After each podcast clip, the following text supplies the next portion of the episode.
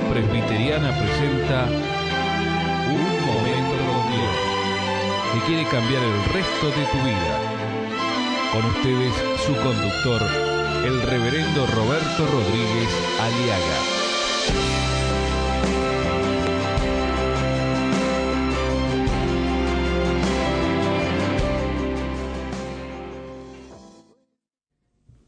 ¿Hasta cuándo, Señor?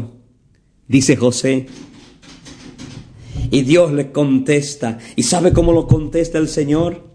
Le contesta cuando justo está diciendo hasta cuándo.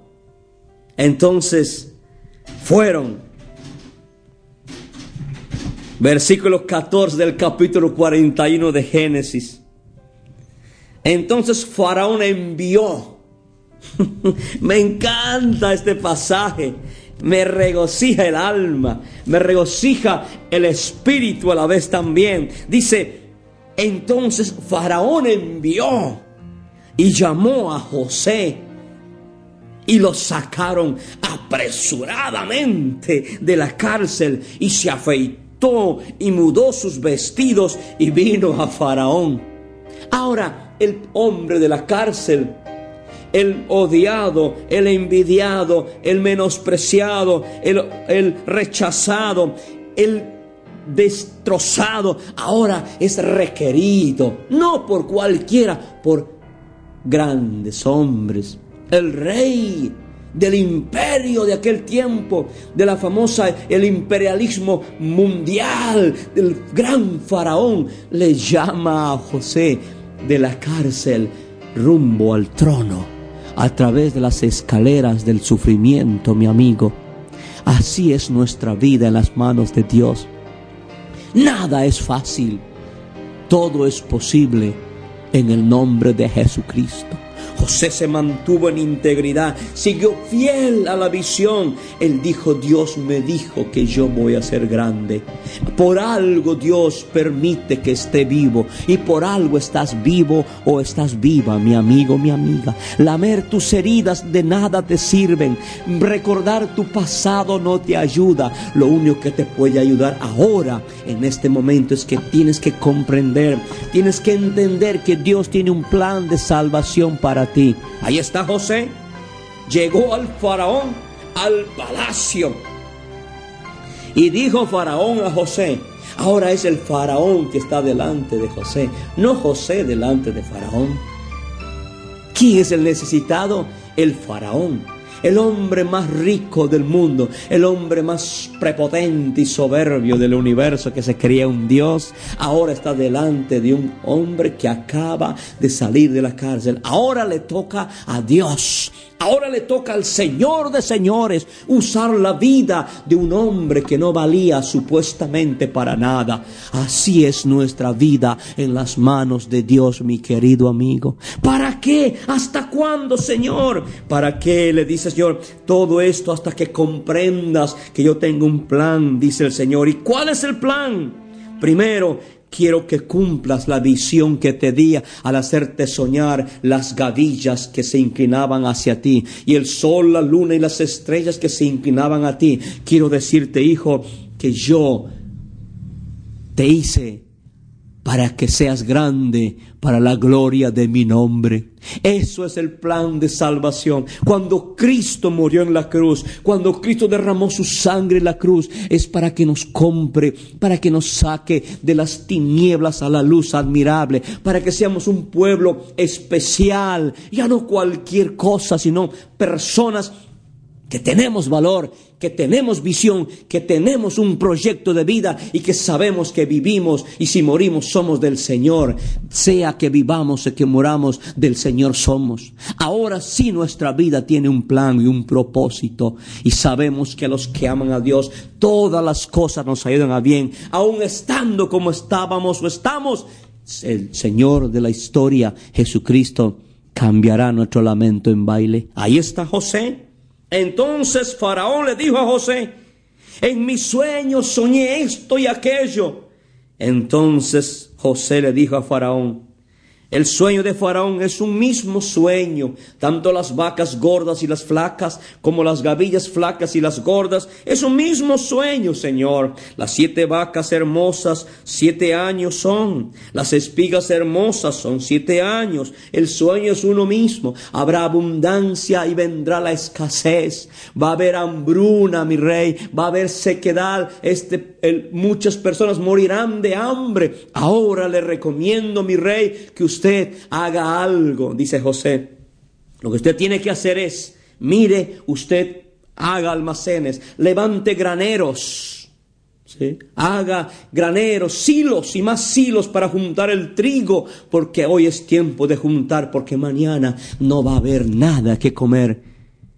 Y así fue en la Argentina, pero Argentina lo entendió. Tiramos manteca al techo, por eso ahora estamos tirando. Ahora no hay pan, no hay trabajo, no hay plata, porque hemos desperdiciado. Hemos vivido perdida y porfiadamente sin Dios y sin esperanza. Esas son las consecuencias. Ahora aguanta. Va a haber, son siete años de dolor todavía hasta que una vez nos arrepentamos y nos convirtamos de las tinieblas a Jesucristo. Ahí viene, José le interpreta el sueño. Entonces dice, y búsquese un ministro de agricultura, señor faraón. Mi rey, búsquese un ministro de agricultura, pero un hombre que ame la agricultura y que sepa administrar los bienes, porque las riquezas de una nación no está en las oficinas ni en la empleocracia, sino está en el campo. Del campo es lo que se vive, mi Señor. Desde el fruto de la tierra donde uno se alimenta. El sudor es la dignidad de una persona. Estaba aconsejándole José al faraón. Y el faraón le hizo caso. Dice, tienes razón, hijo.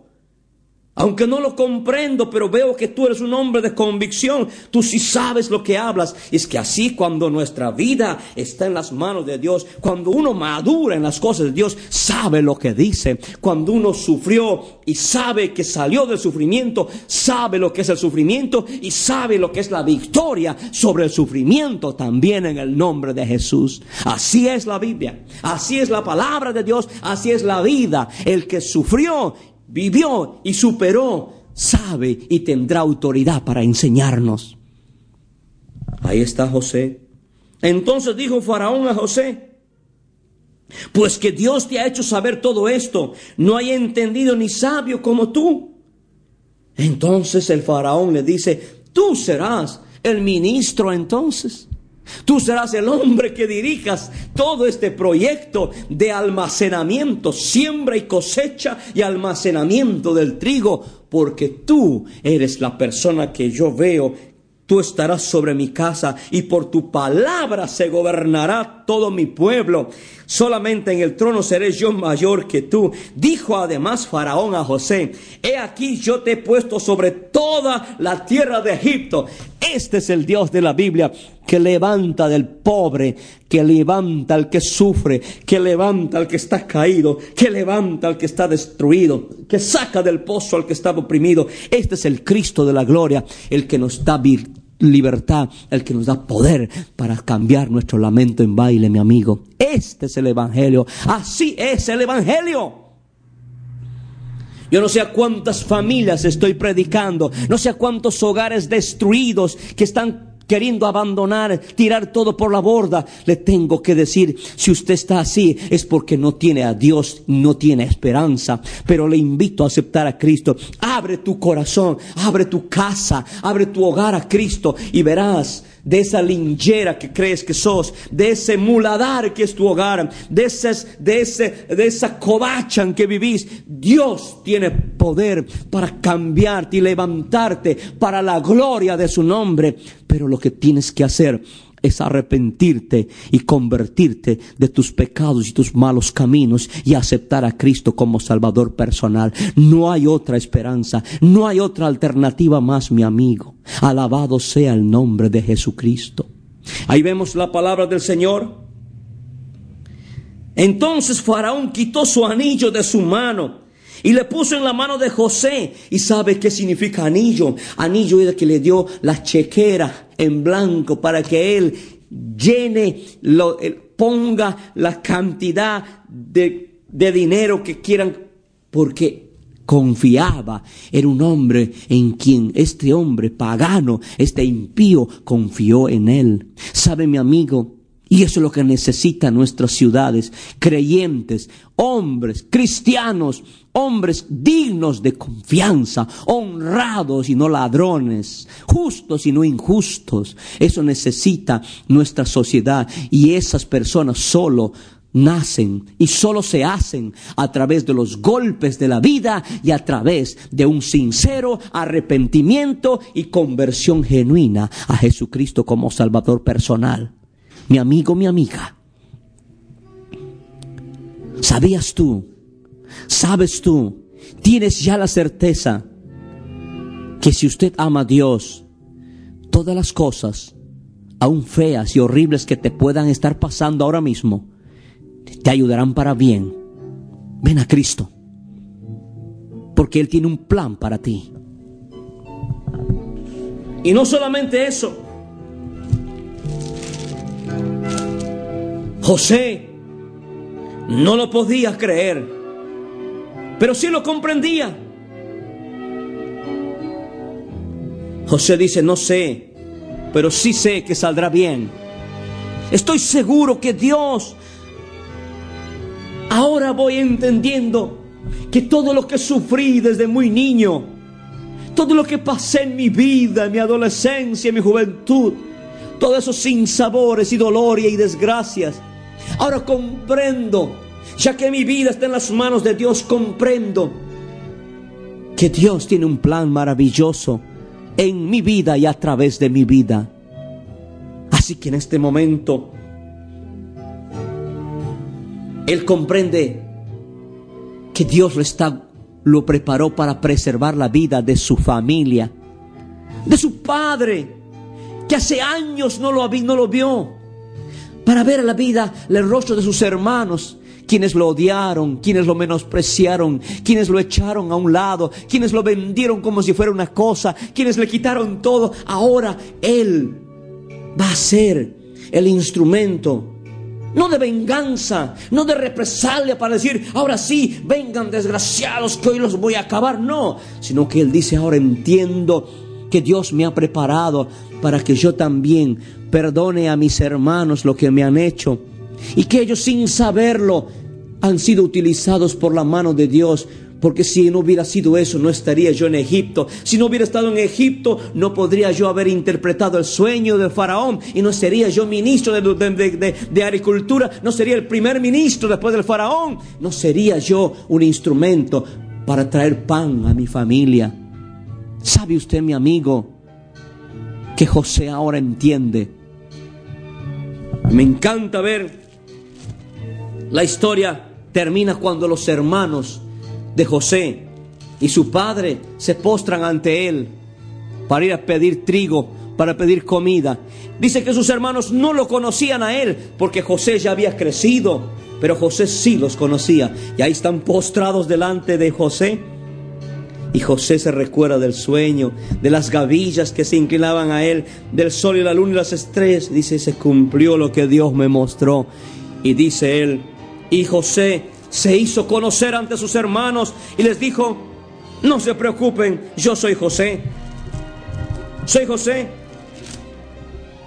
Vosotros pensasteis mal contra mí, mas Dios lo encaminó a bien para hacer lo que vemos hoy, para mantener en vida a mucho pueblo. Ahora pues no tengáis miedo, yo os sustentaré, dice José. No dice yo os vengaré, no, yo sustentaré a vosotros y a vuestros hijos. Y así los consoló y les habló al corazón. Mi amigo, de la cárcel salió este joven para ser rey, para preservar la vida de sus propios hermanos, de su padre y su familia. Cuando nuestras vidas están en las manos de Cristo, usted será un instrumento de bendición para su hogar y su familia. Ven a Cristo. Tu vida en las manos de Jesús puede hacer mucho más de lo que no has hecho hasta el día de hoy fuera de Cristo. Entrégale tu vida a Cristo y sabrás que todas las cosas nos ayudan a bien a los que amamos a Cristo, desde ahora y para siempre. Amén. Y mi oración es que seas en Jesucristo un hombre, una mujer, un hijo, una hija o una familia de bendición para los demás. En el nombre de Jesús. Amén y amén.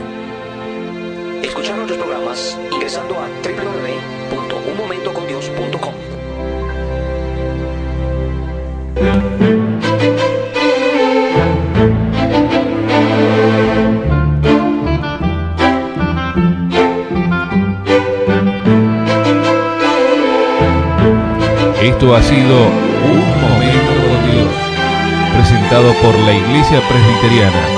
Y te invitamos a sintonizarnos mañana en este mismo horario.